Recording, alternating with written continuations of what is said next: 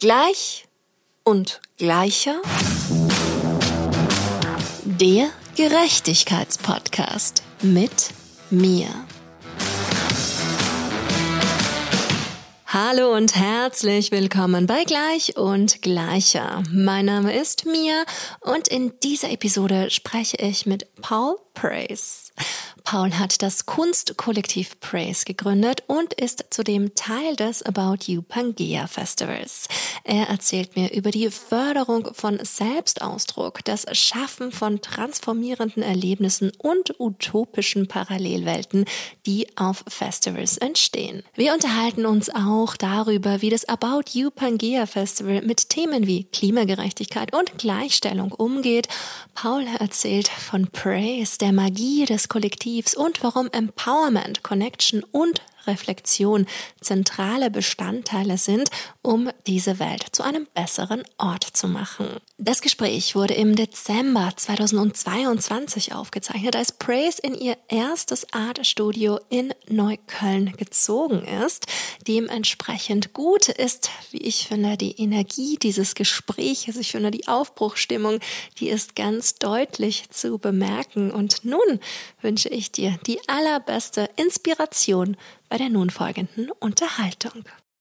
Hallo und herzlich willkommen, lieber Paul, und auch hallo und herzlich willkommen, liebe Luise, weil du hast nämlich eine Begleitung, ein Plus eins mit dabei, was mich persönlich sehr, sehr freut. Hallo, ihr zwei. Hallo. ja, schön, dass ihr da seid. Luise ist übrigens der Hund, die Hündin, die auch noch da ist. Und die Zuhörenden, die schon länger dabei sind, die wissen, ich bin ein riesen Hundefreund und sowieso auch. Ich habe mir das jetzt nämlich gedacht, ich fange gleich ganz anders an, als ich es mir eigentlich gedacht habe.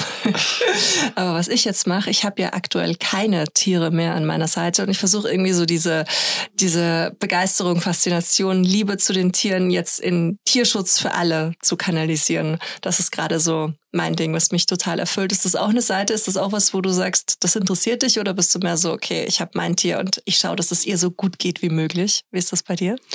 Ich muss gestehen, dass ich mich nicht so viel mit Tierschutz auseinandersetze. Also ich glaube, meinem Tier geht sehr gut. Aber du lebst vegan, oder? Ja. Äh, ich lebe vegan, aber mich interessieren eher Menschen. Also wenn ich jetzt irgendwie was Gutes tun kann, dann sind eigentlich immer Menschen eher für mich im Fokus. Und ja. nicht so sehr die Tiere, ja. Okay. Ja, das war eigentlich gar nicht Thema des Podcasts und hat auch gar nichts mit dir zu tun, außer dass du Hundebesitzer bist. Aber erzähl mal von dir, Paul. Du hast ein Künstlerkollektiv mitgegründet, richtig? Genau. Praise. Praise, ja. Ja. Also ich habe vor fünf Jahren, glaube ich, haben wir das gegründet, das Kollektiv. Ursprünglich war es eigentlich eher eine Marke und haben damit begonnen, Rolling Papes äh, mit Kunst zu verbinden. Also für, für ähm, Cannabis-Konsumenten haben wir das äh, Produkt rausgebracht, weil wir ein bisschen Ästhetik in diese ganze Sache bringen wollten und weil wir dachten, dass also generell das Design die Wahrnehmung von solchen Substanzen verändern kann. Und ähm, ja, eigentlich war das mein großes Ziel, das zu pushen. Ich wollte eine Kickstarter-Kampagne machen, wollte Geld sammeln und so verschiedenste Accessoires rund um die Rauch-Experience sozusagen rausbringen. Habe dann aber recht schnell gemerkt, dass ich, ähm, also das habe ich erst später gemerkt, dass ich dafür noch nicht bereit war. aber ähm, wir haben jetzt dann äh, recht zügig das Geld ausgegangen. Und ähm, so bin ich dann ins Freelancen gekommen und bin erstmal jetzt eine, einen großen Abstecher sozusagen in die Festivalwelt gemacht durch verschiedenste Freelance-Projekte. Und ähm, ja, jetzt nach den Jahren bin ich erst wieder an dem Punkt angekommen, dass ich mich voll darauf fokussieren kann und auch das Gefühl habe, bereit zu sein, so ein Projekt ähm, mitzuleiten und äh, ja auch diese Verantwortung für andere zu übernehmen, eine eigene Firma zu haben und äh, ja im Kollektiv hoffentlich äh, dann auch signifikanten Mehrwert, kulturellen Mehrwert auch zu schaffen. Cool, cool. Ja, bei mir war das ähnlich. Ich habe auch mal einen gemeinnützigen Verein gegründet, so in meinen Zwanzigern.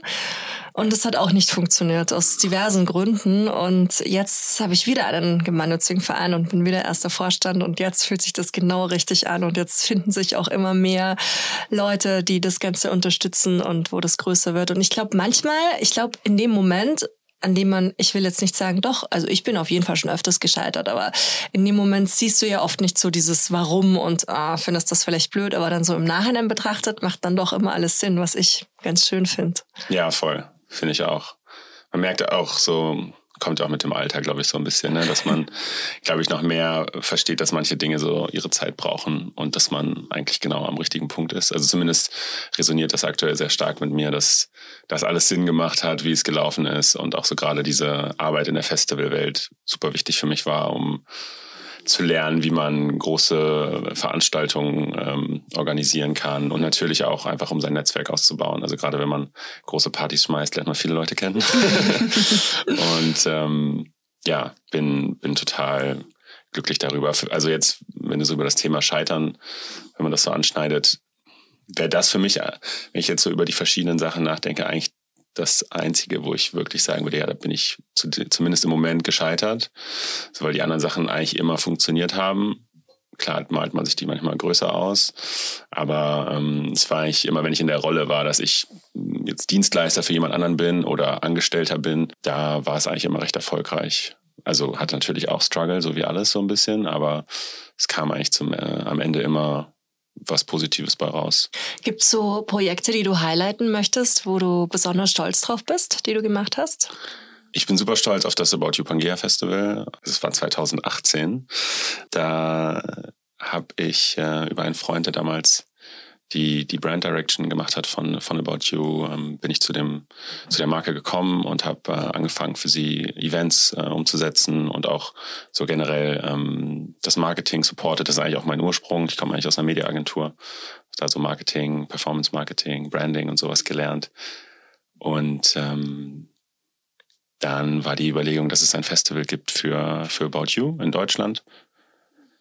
Und alleine diese Reise, wie kann man jetzt aus dem Nichts ein Festival, gerade in Deutschland, was sehr, sehr viele Regulierungen hat, schaffen, war schon sehr interessant, eine Location zu suchen dafür. Und dieser Weg hat uns zu dem Pangea Festival gebracht, was es schon seit neun Jahren, glaube ich, gibt. Haben wir diese Location ähm, besichtigt, ein wundervoller alter Militärflugplatz in der Nähe von Rostock ist. Und ist ja auch direkt am Meer, oder? Es ist am Bodden, also so ein Vorsee vom, von der Ostsee. Aber genau, es gibt einen direkten Wasserzugang. Und da kam dann eigentlich die, die Vision, dass wir das, dass wir, also sowohl die Gründer, die das schon, schon gemacht haben und auch wir da sehr ähnliche Werte vertreten und ein ähnliches Bild haben, wie so ein Festival eigentlich aussehen soll und was es äh, erreichen kann. Und ähm, so haben wir uns dann entschieden, das gemeinsam zu machen. Und so dieser, ja, dieser Weg jetzt seit 2019, da hat es das erste Mal stattgefunden, also gemeinsam stattgefunden, bis jetzt, das so zu beobachten, wie das erst zwei komplett unterschiedliche Lager waren, äh, hin zu einer wirklich gemeinschaftlichen äh, Arbeit an einem immer größer werdenden Festival von, ich glaube, bevor wir dabei waren, waren so 8.000, 9.000 Leute, jetzt sind 15.000 Leute da.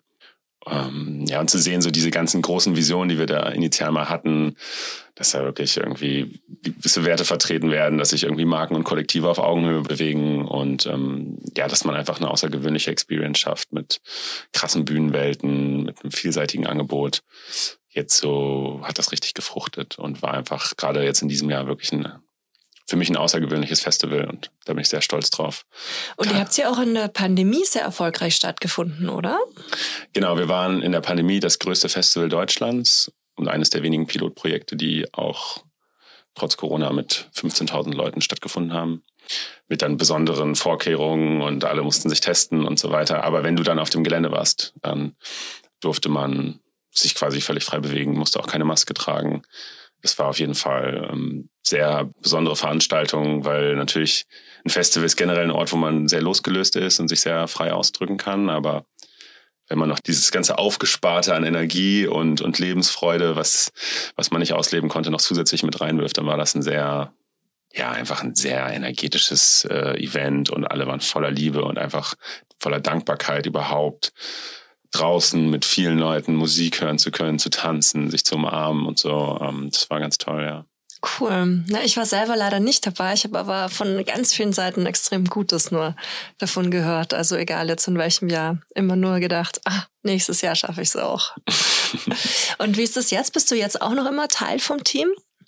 Ich bin auch noch Teil vom About You Pangea Festival. Meine Rolle ist da mittlerweile ein bisschen ich würde mal sagen, strategischer geworden. Äh, also 2019 bin ich ja selber über den Platz gelaufen, habe dann auch den letzten Tisch mit zusammengehämmert und ähm, hatte eine sehr, sehr operative Rolle. was ein großes Learning war, aber auch einfach wahnsinnig stressig ist, was mir persönlich dann eigentlich ein zu hoher Druck einfach auch war. Und natürlich auch so ein bisschen geschuldet, dass es eine sehr neue Kooperation war und einfach die Teams teilweise, die Bewegungsabläufe, die Kommunikation noch nicht so verzahnt war, wie das jetzt auch der Fall ist, wenn man einfach mehr Zeit hatte, zusammenzuarbeiten über Jahre. Deswegen gibt es auch gar nicht so sehr den Need, dass ich da jetzt auf dem Platz rumlaufen muss. ähm, aber ja, jetzt, jetzt ist es eher eine strategische Rolle mit den Gründern in der Festivaldirektion, gerade so das Thema Programmdirektion, Thema Sponsoring und Marketing. Was würdest du sagen, macht so den Spirit aus vom About You Pangea Festival? Also das Mantra ist ja Never Stop Playing und ich glaube, das ist auch der Kern, die Leitidee, die sich da auch immer weiter durchzieht. Ich muss gestehen, als ich das erste Mal von diesen ganzen Play-Elementen, also dass es zum Beispiel so ein Bällebad gibt oder ein, so ein Wipeout-Parcours gibt oder du dir, weiß ich nicht, so einen großen Plastikanzug ansehen kannst und Sumo ringen kannst und Human Kicker und all so ein Zeug. Fand ich im ersten Moment nicht so cool und dachte so, ah, ist so viel Plastik, das will man gar nicht sehen, das sieht nicht so cool aus.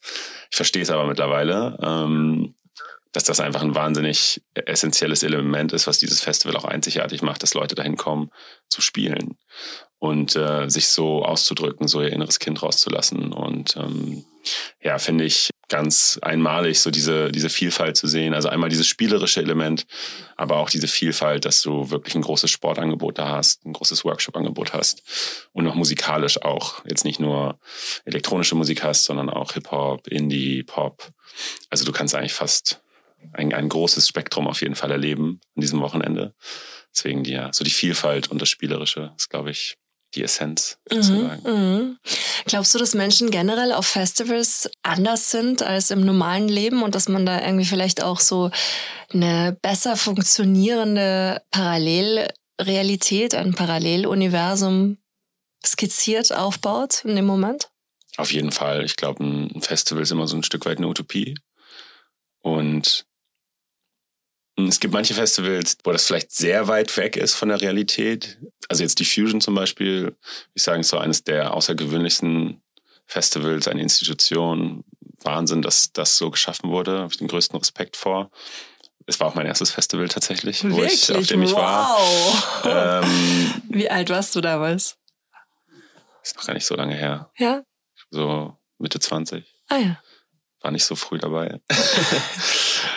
also die Art und Weise, wie zum Beispiel die Fusion entsteht, dadurch, dass alles von Kollektiven gemacht wird, dass auch viele, viele Künstlerinnen dahin kommen, die da einfach spielen wollen. Und ich glaube, so diese, diese Tiefe und die Qualität, die da angeboten wird, die kannst du nur anbieten, weil du die Fusion bist, so, weil du eine Institution bist. Und das Gefühl, was da entsteht, ist voll schön aber relativ weit weg von der Realität. So dann, für mich war es zumindest so, als ich wiedergekommen bin von, von so einem Festival, dass ich dann, wenn du da mit der harten, dem harten Alltag konfrontiert wirst sozusagen, oder generell, jetzt gar nicht ein, zwingend ein harter Alltag, aber du kommst wieder in die Stadt, du siehst wieder überall Werbung, du hast so, dein äh, Berufsalltag kann es sehr schnell verfliegen, so diese, dieses Gefühl, was sich da kurzzeitig so kultiviert hat. Und ich glaube, es ist sehr schön, wenn man es als Festival schaffen kann, ja, nicht nur eine Utopie zu schaffen, sondern auch ein Stück weit den Leuten was mitzugeben, was länger währt als dieses, dieses Wochenende. Und das, also Werte und Erfahrungen schaffen äh, oder auch Verbindungen natürlich schaffen, die über das Festival hinaus dir, ja, idealerweise dir, dir helfen, dich auch in deinem alltäglichen Leben zu transformieren. Mhm. Voll. Ja, ich habe auch total das Gefühl, dass auch sehr, sehr viele sehr gute Seiten sich davon Menschen zeigen. Und genau diese Frage, wie kann man dieses Gute dann auch mitnehmen? Wie kann man diese Transformation möglichst lang erhalten? Das ist auch eine, mit der ich mich schon sehr intensiv auseinandergesetzt habe. Hast du das Gefühl, dass euch das beim Pangea Festival gut gelingt? Ich glaube schon glaube, es kommt natürlich auch immer ein bisschen an, welche Zielgruppe du hast. Ich würde jetzt sagen, bei unserem Festival ist so der aufgeschlossenere Mainstream. Und auch dadurch, dass es so viele unterschiedliche, unterschiedliche Szenen sind, die angesprochen werden. Also gerade aus dem Sportbereich kommen sehr viele unterschiedliche Leute. Dann hast du Leute, die Hip-Hop feiern, die Elektro feiern, Indie feiern. Dadurch hast du ein Stück weit einen Durchschnitt, weil du einfach viele unterschiedliche Bubbles zu dir holst. Und ähm, natürlich Also das Festival heißt About You Pangea Festival. Natürlich finden da Marken statt, äh, die, äh, glaube ich, recht charmant eingebunden sind und auch mit der Prämisse von uns akzeptiert werden, dass sie da, dass sie da Mehrwert schaffen.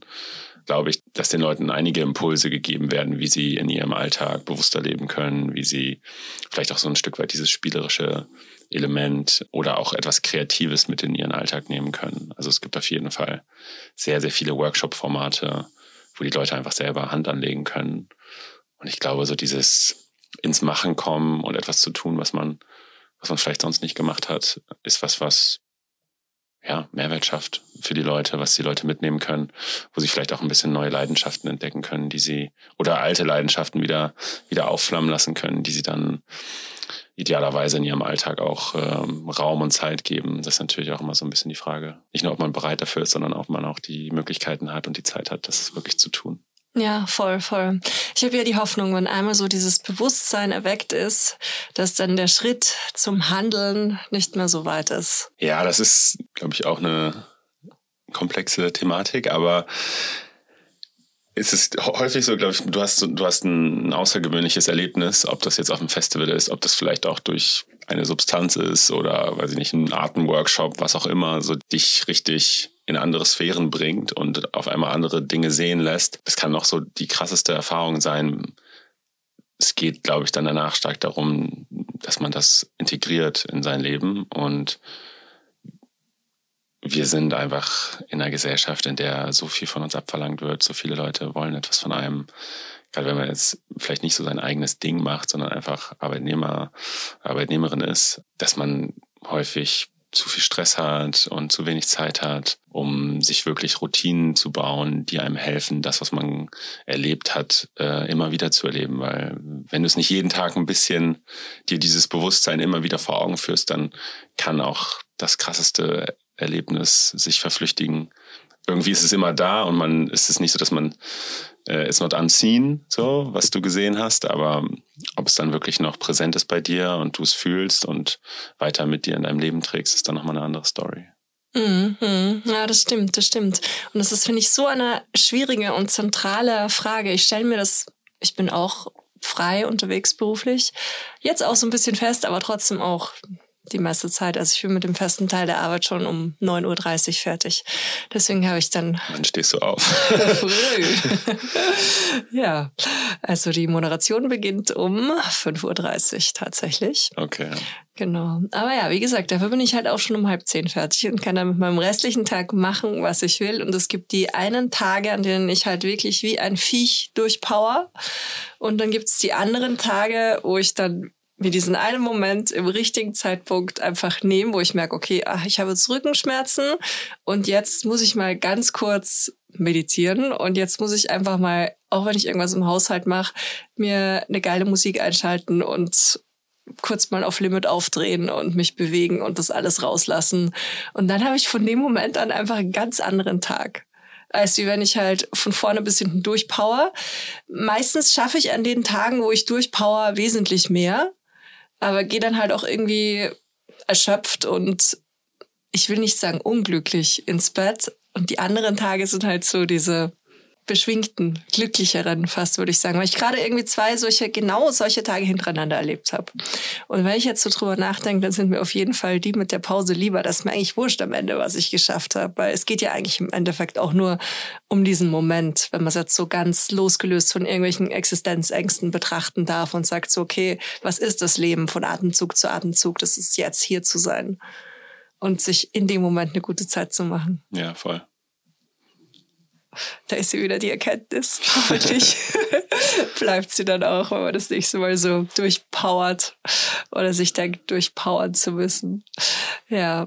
Du und ähm, beim Pangea, ist es so, ist es wichtig, sowas wie Klimagerechtigkeit und ähm, Gender Equality, LGBTIQA+, BPUC, sind das irgendwie so Communities, die auch integriert, involviert werden wollen? Sind das so Werte, die der Veranstaltung, den Veranstaltenden wichtig sind?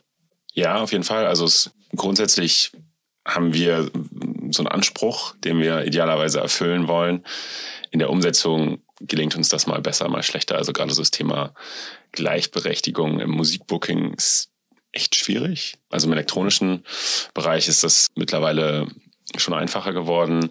Wir haben uns eigentlich äh, so als Ziel gesetzt, dass es immer so 50-50 ist, was wir da so auf den Bühnen stehen haben. Man muss aber auf der anderen Seite auch sagen, ein Festival muss auch Tickets verkaufen. Man muss auch gucken, welche Headliner man buchen kann, wer verfügbar ist, wen wir uns leisten können, wer in das Portfolio passt. Und da ist einfach so jetzt zum Beispiel große Headliner, weibliche Headliner gibt es einfach per se schon weniger als männliche.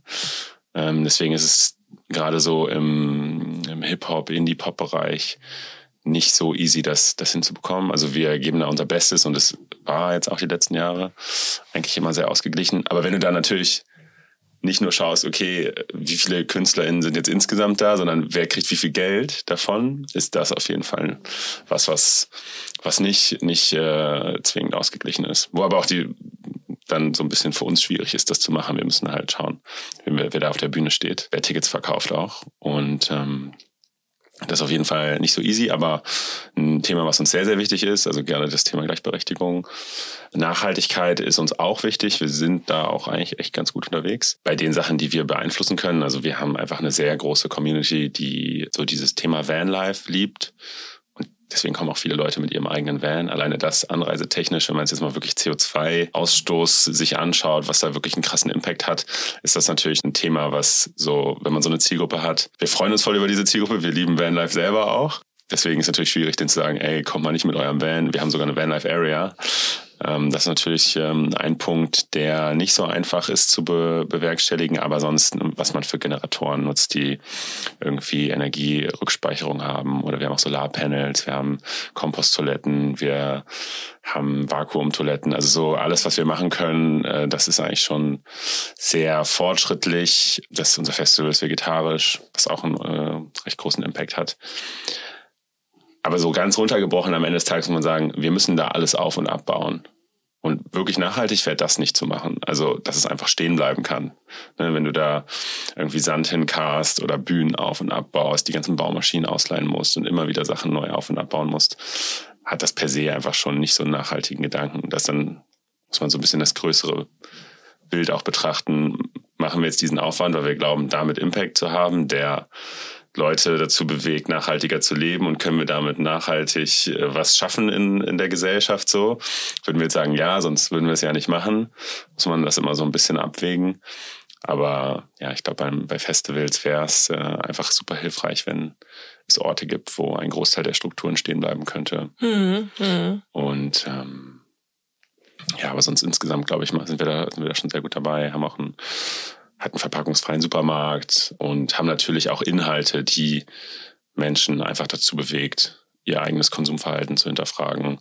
Und auch wenn wir da mit Marken zusammenarbeiten, dann was können sie dahin bringen? Wie bauen wir zusammen mit den Strukturen auf, um gerade auch da den Impact zu schaffen? Ne? Man möchte es ja idealerweise gar nicht so sehr auf Konsumentinnen abwälzen, sondern eigentlich eher mit denen großen Verursachern, sage ich mal, sprechen und versuchen da äh, Impact zu haben. Und das ist natürlich schön, dass so ein Festival einfach so einen Spielplatz bietet, wo man dann mit Entscheidern von größeren Unternehmen auch ja über solche Themen spricht und dann auch praktisch versucht, Gleichberechtigung und Nachhaltigkeit umzusetzen. Deswegen, glaube ich, sind wir da auf einem ganz guten Weg. Cool. Ach, das ist schön zu hören. Und welche Rolle spielen diese Werte bei Praise? Ist das auch was, wo du oder wo ihr sagt, das ist wichtig, dass so die Community maximal balanciert und ausgeglichen ist? Oder was, was macht denn Praise generell so als Künstlerkollektiv vielleicht erstmal anders gefragt aus? Praise ist ein äh, Kollektiv, was so unser Mantra so We Rise by Creating Together. Ähm, deswegen ist für uns der, der Kreationsprozess eigentlich so das, das Wichtigste, dass wir gemeinsam etwas kreieren, was in erster Linie mal Selbstausdruck fördert und einen Raum schafft, in dem ich mich total wohlfühle, in dem ich wirklich ich selbst sein kann und meine Essenz ausleben kann und an dem Punkt sind wir jetzt noch nicht so ganz angekommen, aber im nächsten Schritt auch ich idealerweise davon leben kann, weil ich eine Experience schaffe, die andere konsumieren wollen, weil ich ein Produkt kreiere mit meiner Kunst, was andere kaufen wollen und ich so als Künstlerin ja einfach das, was mir Spaß macht, das, was ich liebe, idealerweise wirklich äh, auch mein Leben finanziert. Weil am Ende des Tages wollen viele Leute kreativ sein, versuchen sich auszudrücken, haben aber noch nebenbei drei andere Projekte, die sie irgendwie machen, die einen kommerziellen Charakter haben, weil sie sonst einfach nicht über die Runden kommen. Und ähm, was jetzt die Werte betrifft, für uns ist es Nachhaltigkeit jetzt im Sinne der Ressourcennutzung, sage ich mal, ist für uns jetzt nicht ein Kernthema so sehr. Also alleine wenn du Kunst kreierst, wenn du mit Acrylfarbe malst oder so, das glaube ich nicht unbedingt immer das Nachhaltigste aus dieser Perspektive. Für uns ist gerade so das Thema Gleichberechtigung super, super wichtig, dass wir mit, ja, eigentlich mit allem, was auch so dieses ganze Wort Flinter äh, beinhaltet, ähm, dass wir versuchen wollen, ähm, genau genommen, um ehrlich zu sein, wollen wir eigentlich gar nicht solche Wörter so sehr benutzen, sondern einfach versuchen, das Individuum zu sehen und einfach einen Raum zu schaffen, in dem jeder kreieren kann und in dem jeder sich ausdrücken kann. Und aber natürlich auf solche Communities zuzugehen, um denen einfach den Raum zu geben und das Gefühl zu geben, dass, dass sie ähm, ja mit uns kollaborieren können und sich ausdrücken können. Aber ja, im, im, im Kern ist das eigentlich mit das Wichtigste für uns. Mhm. Und wie seid ihr so organisiert als Kollektiv? Wie kann ich mir das vorstellen? Wir sind im Kern, sind wir so zu fünft aktuell, also von so orgamäßig, sage ich mal. Und wir sind eigentlich noch dabei, uns gut zu organisieren, um ehrlich zu sein. Also jeder hat natürlich so ein bisschen sein, sein Profil, also wir wollen eigentlich uns so organisieren, dass die Leute das machen, was sie am, was ihnen am meisten Spaß macht. Es gibt natürlich immer Sachen, die man machen muss, die keinen nicht so viel Spaß machen. Aber einer kümmert sich mehr um, um Kollaboration und darum zu kuratieren. Anderer kümmert sich mehr um den ganzen Business-Teil, dass wir unsere Kosten und unsere Ausgaben im Blick haben, dass wir eine, eine Unternehmensstruktur aufbauen, in der wirklich nicht nur jetzt einfach alle irgendwie spaßig miteinander kreieren können, sondern dass hinten dann auch wirklich was verkauft wird und was Für welche Unternehmensstruktur habt ihr euch bisher entschieden? Wir sind aktuell eine UG. Ja. Okay. Aber so im, in, in der Art, wie das ausgelebt wird, haben wir eigentlich, jeder hat so seinen Bereich, jeder kann ihn ein Stück weit selbstverantwortlich einfach führen, ähm, um möglichst ja, sich darin zu verwirklichen und auch so, wir wollen nicht so ein hierarchisches Modell haben oder das jetzt wir, also jetzt zum Beispiel Björn und ich, die das irgendwie im Kern gegründet haben, dass wir jetzt immer alles besser wissen oder sagen, äh, dann am Ende sagen, nee, wir machen es aber so, weil wir das wollen. Für uns ist es ein großes Vertrauen, auch, auch darin, wer mit uns jetzt kollaboriert. Wir, wir wollen nicht so sehr vorgeben, das passiert jetzt in unserem Space, sondern wir, wir laden Leute ein, sagen, guck mal, das ist unser Space. Das sind irgendwie Dinge, die uns wichtig sind. Uns ist so das Thema Connection, Empowerment. Das ist uns super wichtig. Das sind, sind äh, so die Grundpfeiler eigentlich, auf denen wir mit Leuten zusammenarbeiten wollen. Und was dann daraus wird, muss sich dann aus dieser Kollaboration heraus entwickeln und daraus auch was anderen äh, Kreativen, die dann zu uns reinkommen, wichtig ist, was sie, was sie hier ausdrücken wollen. Und was wir so grundsätzlich haben, so, eine, so ein Vetorecht, so jeder hat ein Vetorecht. Wenn es etwas gibt, was man absolut nicht will, dann kann man sein Vetorecht nutzen und dann wird das halt nicht gemacht. Sollte man jetzt nicht zu sehr zu oft benutzen, aber bisher hatten wir jetzt noch keine Probleme damit. Aber ja, an sich sind wir sind wir sehr, sehr flach von unserer Hierarchie oder es gibt eigentlich keine wirkliche Hierarchie und idealerweise passiert immer alles auf Augenhöhe. Das ist natürlich immer einfacher gesagt als getan, aber das ist zumindest der Anspruch, mhm, den wir mhm. so an den, an den Tag legen wollen. Mhm. Mit dem immer alles auf Augenhöhe habe ich auch schon sehr viele Erfahrungen und vor allem auch das zu leben und das zu praktizieren. Wir haben im, bei Music is a Passion einen gemeinnützigen Verein als Rechtsform gewählt, um das eben auch so rechtlich durchziehen zu können. Klar, am Ende haftet der Vorstand, aber trotzdem können immer alle zu einem was sagen, was sich auch irrsinnig langsam macht. Und der Gedanke ist ja so schön, so dieses Basisdemokratische und es gehört uns allen und wir sind da alle stimmberechtigt und es zählt alles gleich viel.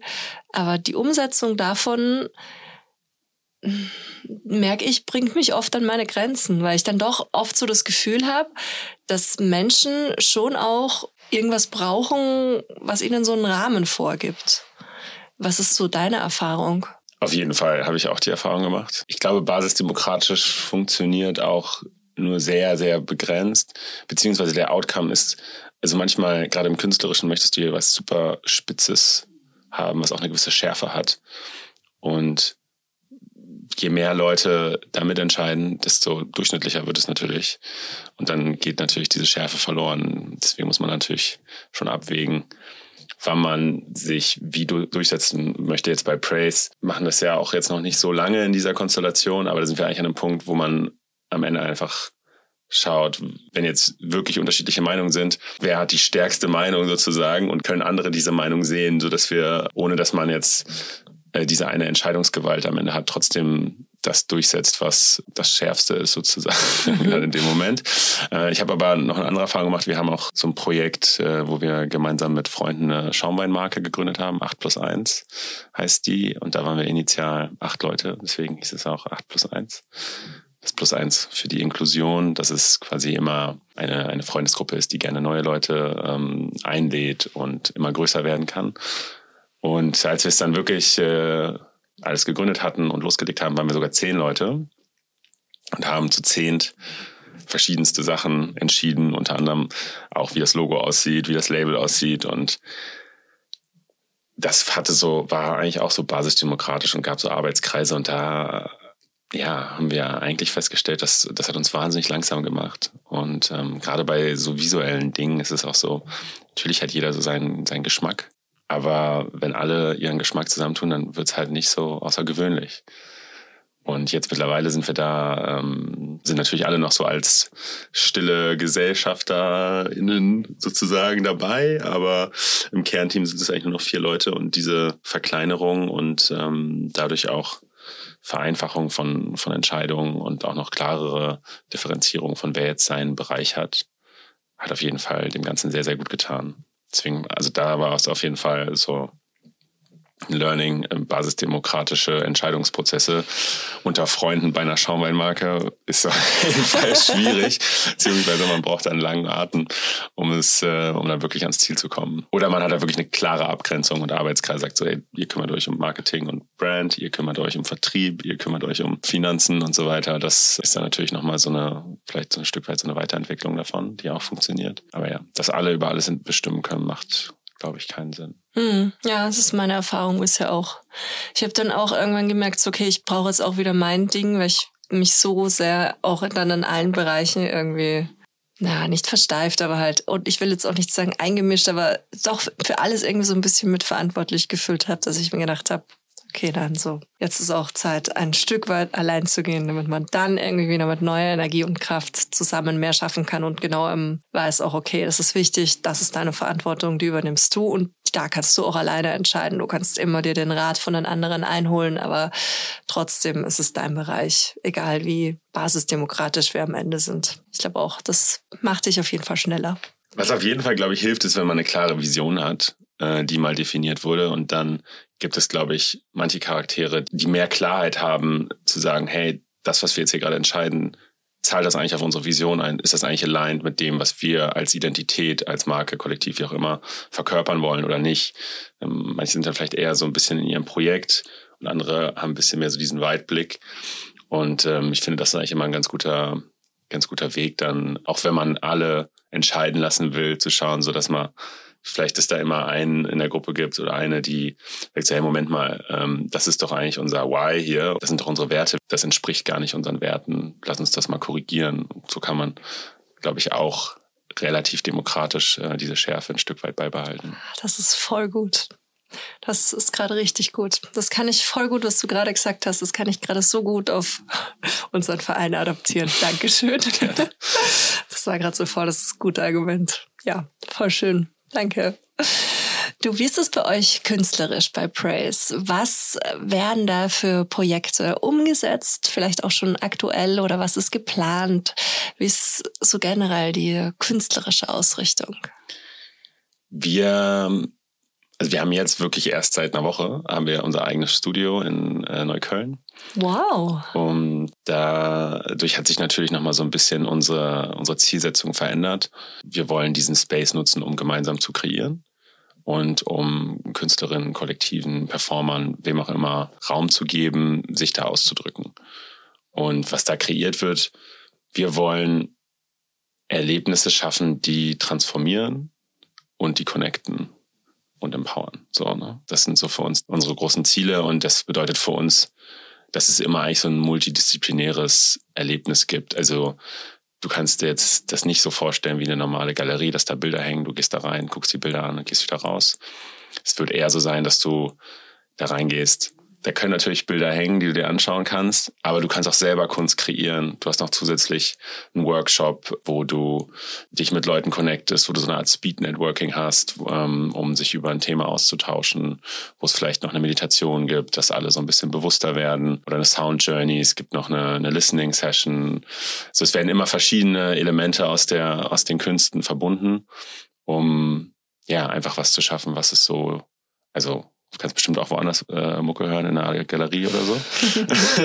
Aber äh, ja, das ist einfach so ein bisschen was, was ist, was du noch nicht gesehen hast und wo du dich vor allen Dingen, wo dir vor allen Dingen der Raum gegeben wird und auch so ein bisschen die Hilfestellung gegeben wird, dass du dich mit Leuten, die du nicht kennst, darüber austauscht. Mhm. Ich habe so das Gefühl, das ist was, was wir alle suchen, mehr, mehr denn je, so Connection gerade so Connection zu Leuten, die ein ähnliches Mindset haben. Und ich finde auch so in dieser Corona-Pandemie-Zeit, wir haben uns krass disconnected. Wir waren alle so ein bisschen für uns. Danach haben wir uns wieder alle connected. Und jeder hat sich ja auch so weiterentwickelt in dieser Zeit. Für, für jeden war das eine sehr glaube ich, eine sehr, sehr spannende Zeit. Man musste sich viel mit sich selber beschäftigen oder mit seinem direkten Umfeld, mit seinem Partner, Partnerin, wie man auch immer eben zu Hause, was die Situation war.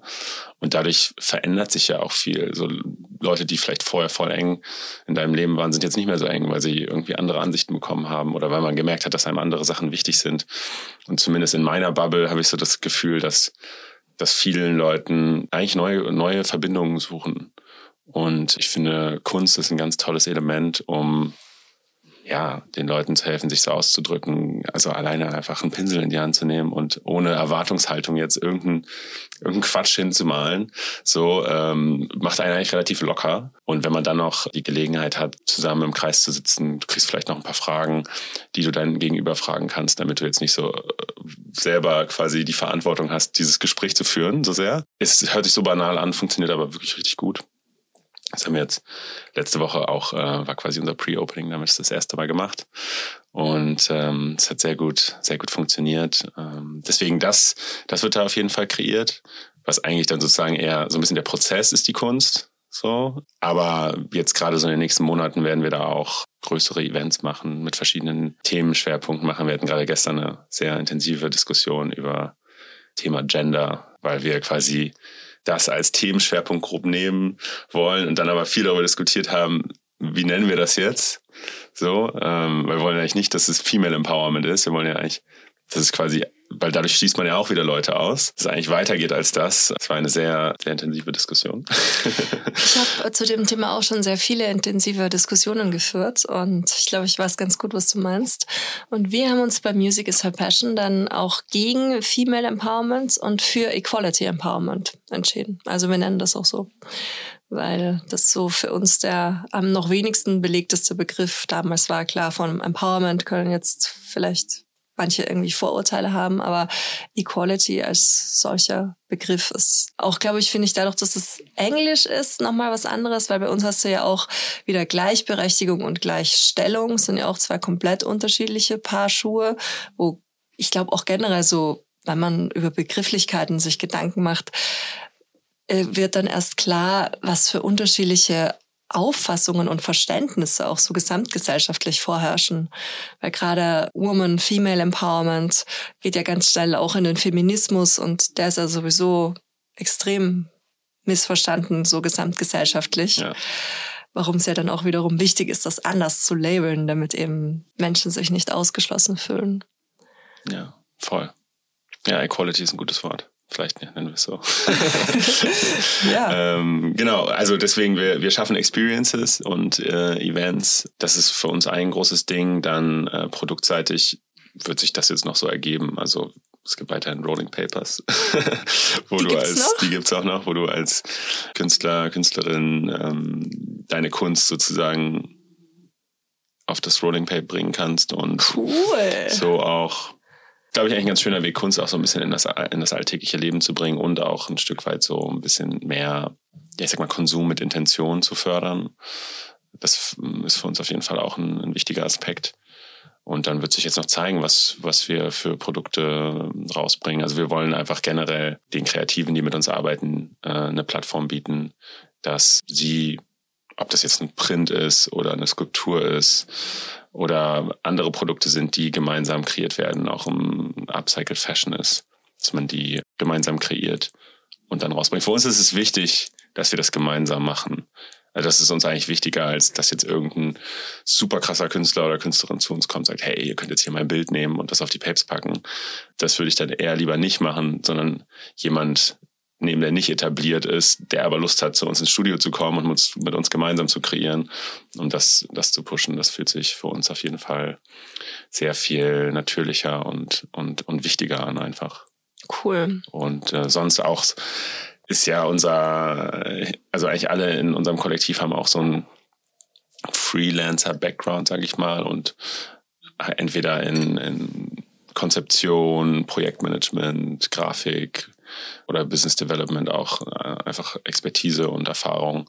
Deswegen da quasi diesen Service anzubieten, auch anderen äh, Unternehmen davon ja vielleicht so ein Stück weit diese Werte vermittelt zu bekommen oder diesen Ansatz zu bekommen, das bieten wir auch an.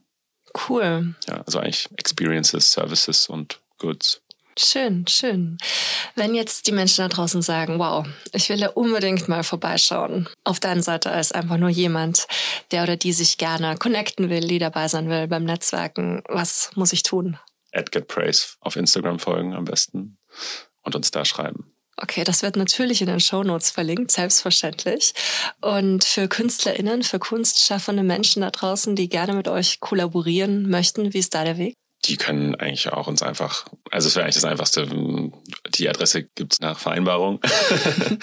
Aber ja, einfach oder mir, mir sonst schreiben bei Instagram, paul.praise. Wird natürlich alles verlinkt. Ja. Genau. Genau. Cool. Einfach anschreiben und den Kontakt suchen. Ja, genau. Cool. Was würdest du generell sagen? Es geht ja hier auch um Gerechtigkeit. Ist äh, Kunst an sich gerecht? Wow.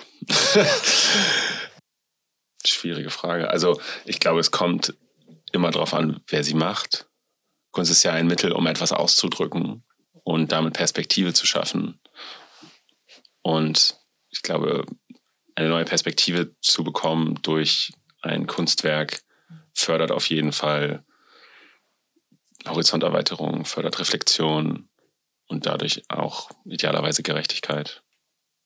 Und findest du so generell auch von deiner bisherigen Erfahrung her, dass das ein gerechtes Business ist? Hat jede und jeder die Möglichkeit, da Fuß zu fassen, wenn er oder sie das will? Oder hast du das Gefühl, dass es schon so gewisse Strukturen gibt, die so einen liberalen Eintritt erschweren?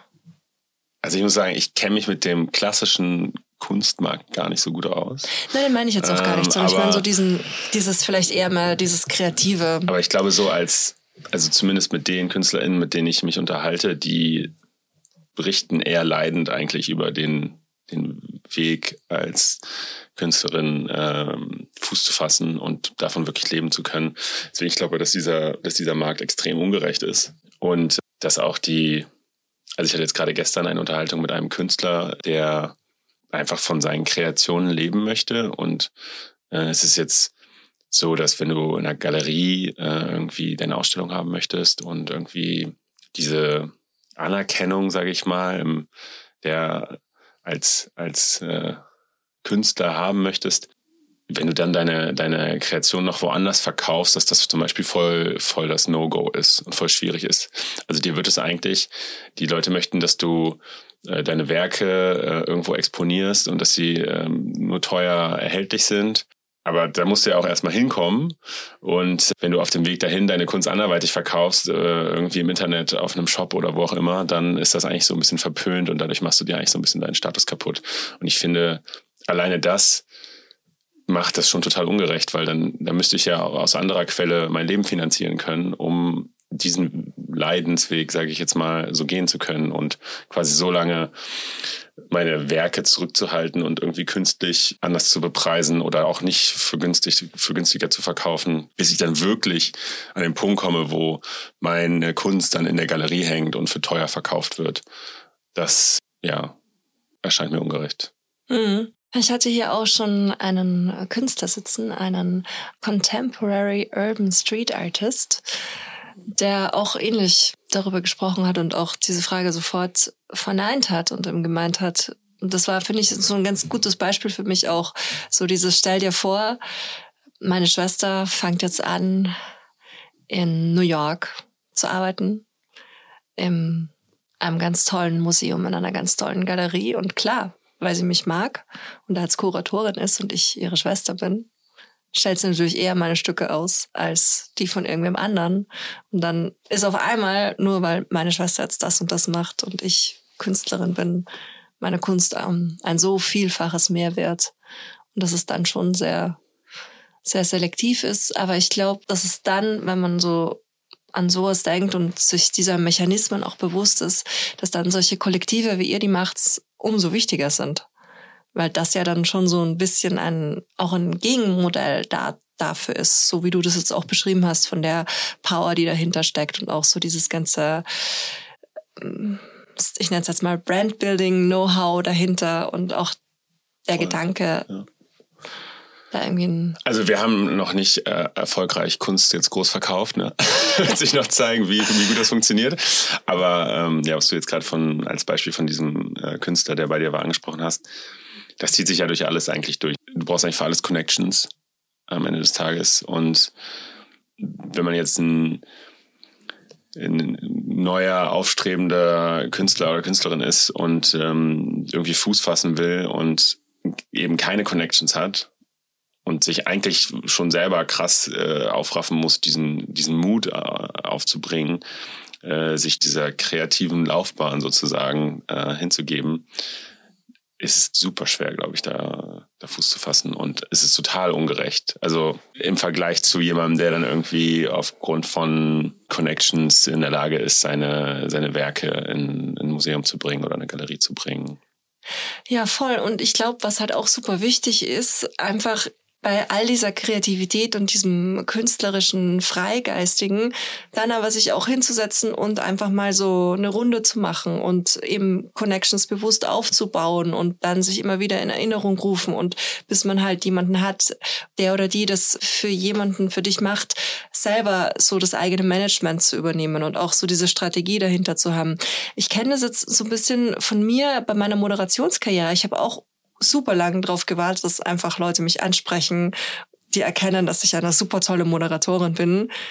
Aber da ist einfach auch ganz lang niemand gekommen. Und dann, wo ich begonnen habe, mich initiativ an Info-Ad ganz klassisch zu bewerben. Das sind jetzt die Unternehmen, die coolen Festivals, die coolen Konferenzen, mit denen ich schon seit Jahren zusammenarbeite. Und auch einfach, weil ich diesen ersten Schritt mal gegangen bin und auch obwohl das ja nichts ist, was, also ich mag das auf gar, ich mag das überhaupt nicht. Das ist auch oh, eigene Homepage und ähm, keine Ahnung, eigenen Lebenslauf, eigenes Portfolio, dieses sich selbst verkaufen müssen, was du halt irgendwie dann doch leider tun solltest, bis du dich dann halt selbst verkaufst und dass sich andere drum reißen, dich zu verkaufen.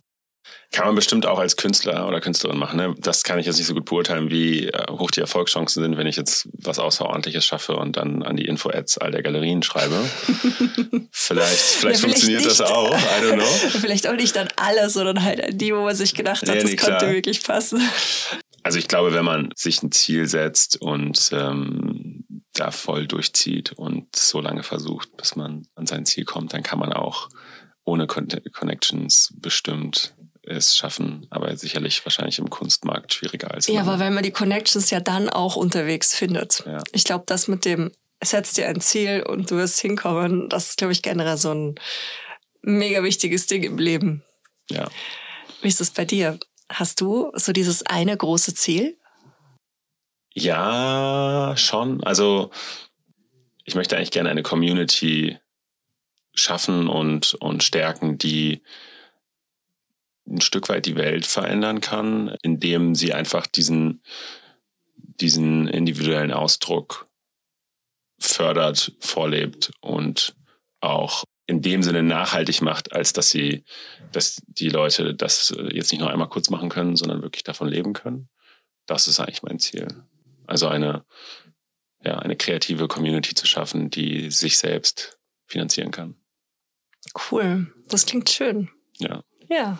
Gibt's da draußen was, was die Menschen machen können, um dich auf diesem Weg zu unterstützen?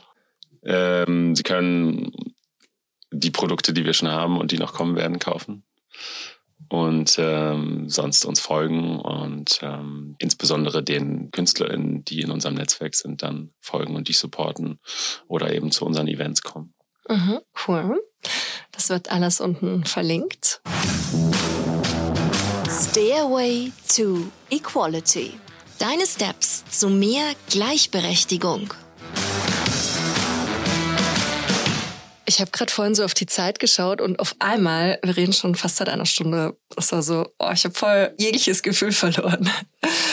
Deswegen, das heißt auch, dass wir langsam zum Ende kommen und am Ende von jedem Gespräch, von jeder Episode gibt es eine kleine Kategorie, die nennt sich A Stairway to Equality, mein Lieblingswort. Und es soll so ein bisschen ein ähm, Tipps und Tricks geben sein von den wunderbaren Menschen, mit denen ich hier sprechen darf. Gibt es so Dinge, die du, Paul, der Welt da draußen empfehlen würdest, um irgendwie ein gerechteres, gleichberechtigteres Leben führen zu können? Gibt es so Dinge, so konkrete Handlungsempfehlungen, Kleinigkeiten, die jede und jeder da draußen machen kann, deiner Meinung nach? Ich glaube, dass es für unsere Welt super wichtig ist, dass wir immer bei uns selber anfangen und dass wir uns als Individuum selber wertschätzen, dankbar dafür sind, dass es uns gibt, dass wir hier auf der Welt sind und uns reflektieren, was vielleicht die Trigger sind, die uns von diesem Bewusstsein wegführen. Und ich glaube, wenn man, wenn man das äh, kultiviert und ähm, sich seiner selbst bewusster wird, dann kann man sich selber wirklich als das Individuum, was man ist, akzeptieren und dann auch im Gegenüber eher das Individuum sehen und nicht, weiß ich nicht, welche Kategorie auch immer man Gender oder Herkunft, was auch immer man, man sieht, kann man das, das überkommen. Deswegen wäre wär mein, mein Tipp, Selbstliebe zu kultivieren, sich zu reflektieren, sich selber zu wertschätzen und diese Wertschätzung dann nach außen zu tragen. Cool. Ich glaube, wenn das alle machen, dann haben wir eine gerechte Welt. Voll schön, voll schön. Ich habe erst vor kurzem, ich weiß nicht genau, wo es war, wahrscheinlich wie ich dann irgendwann in so ein Instagram Rabbit Hole reingeflogen bin. Passiert leider manchmal oder auch zum Glück, wie auch immer. Da habe ich so ein total schönes Video oder eine Aussage gehört, wo es genau darum ging, dass diese Selbstliebe wie so ein Krug zu betrachten ist, in dem du immer wieder Wasser reinfüllen sollst und erst dann, wenn der voll ist, kannst du auch nach außen hin ausschenken. Ja. Und da dachte ich so, okay, ja, wow, stimmt.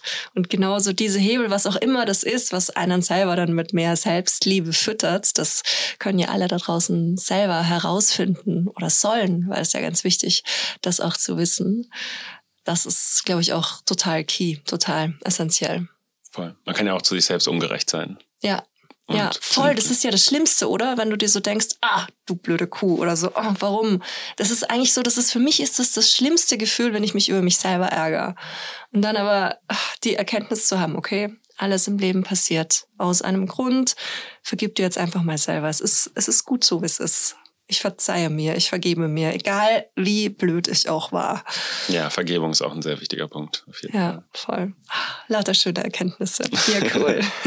ich gehe auf jeden Fall sehr, sehr beschwingt und inspiriert aus unserem Gespräch raus und ich danke dir von Herzen dafür. Ich auch. Vielen Dank. Schön.